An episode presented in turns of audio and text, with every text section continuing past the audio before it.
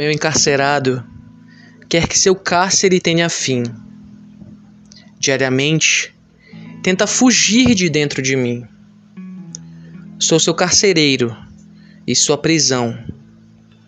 Sou eu quem diz não quando ele tenta fuga. Certifico-me de que está preso quando passo minhas mãos trêmulas em meu peito e em meus braços, na intenção de tapar todas as brechas e todos os espaços dessas partes do meu corpo por onde ele venha tentar sair. Ele está há muito tempo aqui, desde que nasci. Inicialmente, ele era só o estranhamento, que em todo nascimento é normal. Afinal, eu não conhecia esse mundo que é imundo, que gera e alimenta meu encarcerado.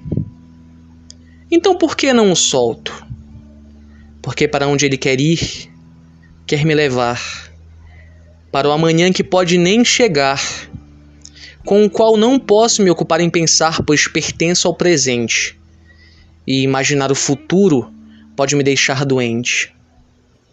Não posso soltá-lo, apenas vigiá-lo para que ele não me leve para onde ele quer.